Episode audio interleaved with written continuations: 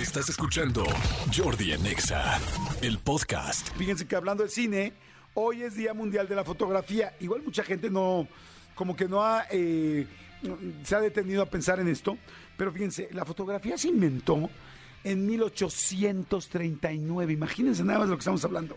A ver, si yo te dijera ahorita, fuera, imagínate 200 años, a- 200 años atrás, y yo te preguntara y te dijera, oye, a ver, ¿cómo puedes este, mantener eh, o, eh, más bien retratar, sí, hacer, ¿cómo se puede decir? Hacer que permanezca la imagen, reproducir la imagen de una persona, de un este, eh, paisaje, de lo que estás viendo.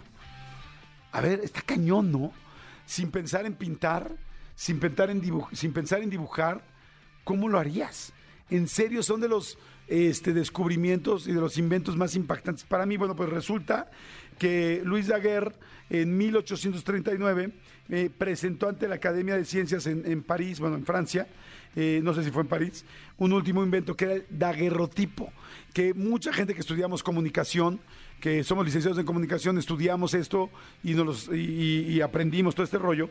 Bueno, pues Luis Daguerre eh, inventó el daguerrotipo que permitía capturar una imagen a través de un proceso químico.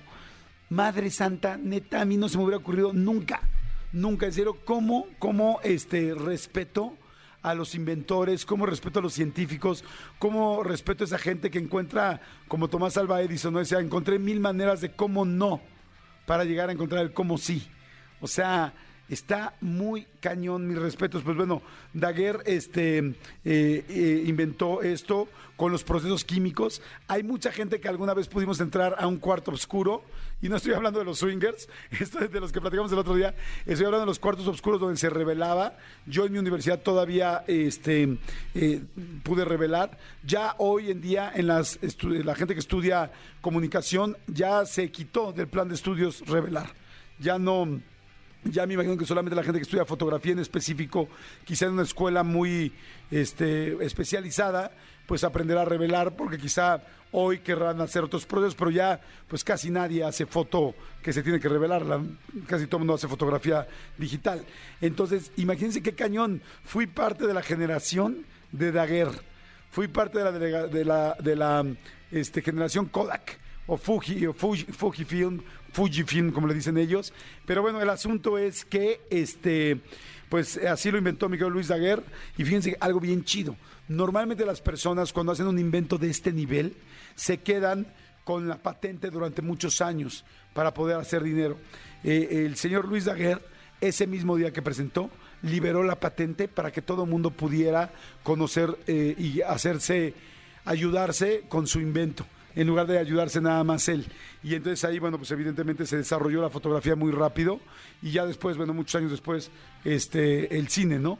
Pero, pero bueno, qué interesante, ¿no? Bueno, a mí se me hace chido. No sé si les interesa saber, ¿les gustó? A ver, díganme por favor en el WhatsApp, ¿les gustan o no les gustan estos datos? A mí se me hace como padre, como que todos los días aprender una cosa nueva y es como un poco el objetivo del programa, ¿no? Que echemos relajo, que nos divirtamos, que nos pasemos bien, que haya una parte también de que nos motivemos y que también eh, aprendamos algo, ¿no? Hoy en día, fíjense nada más, hoy en día con el asunto digital se toman tres, no millones de fotos. ¿Ustedes cuántas, cuántas fotos creen que se toman al día? ¿Tres millones? No. Dirán, bueno, pues tres billones, ¿no? No. Tres trillones de fotos al día se toman en el planeta. Tres trillones de fotos se toman en el planeta y parte de esas han sido dos de mis exnovias. O sea, un chorro de fotos, un chorro de fotos. Cuando te das cuenta que se toman 10 fotos para tomarte, para, para, bueno, ya todos lo hacemos. Nos tomamos 5, 6, 7 fotos para sacar una. Pero parte de esos 3 trillones han tenido, yo los he visto, yo los he presenciado y de hecho podré decir que yo los he tomado. Yo he tomado muchos de, de esas fotos, eh, especialmente a las mujeres que a la mayoría les gusta que les tomes muchas, muchas, muchas fotos. Pero bueno, este, si les gustan los datos, díganos, mándenos, por favor, diles, mi querido Elías, dónde nos pueden mandar WhatsApp para que nos manden WhatsApp ya ahorita. ¿Les gustan, no les gustan los datos? ¿Qué les gusta el programa? A ver, ahora, vámonos.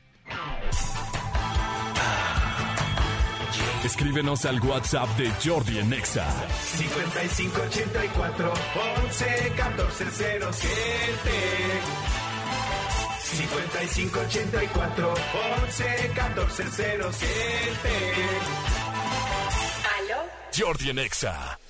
Oigan, y este, gracias, dice, hola, soy Blanca López, y sí, me encantan estos datos, este, estos datos de cultura, gracias, bonito fin de semana. Ay, qué bueno, Blanca, muchas gracias. Dice, hola Jordi, yo trabajo en Fujifilm de México desde hace 11 años y me tocó el cambio y la evolución. Fujifilm de México ha ido buscando la forma de crecer y expandirse, no en fotografía.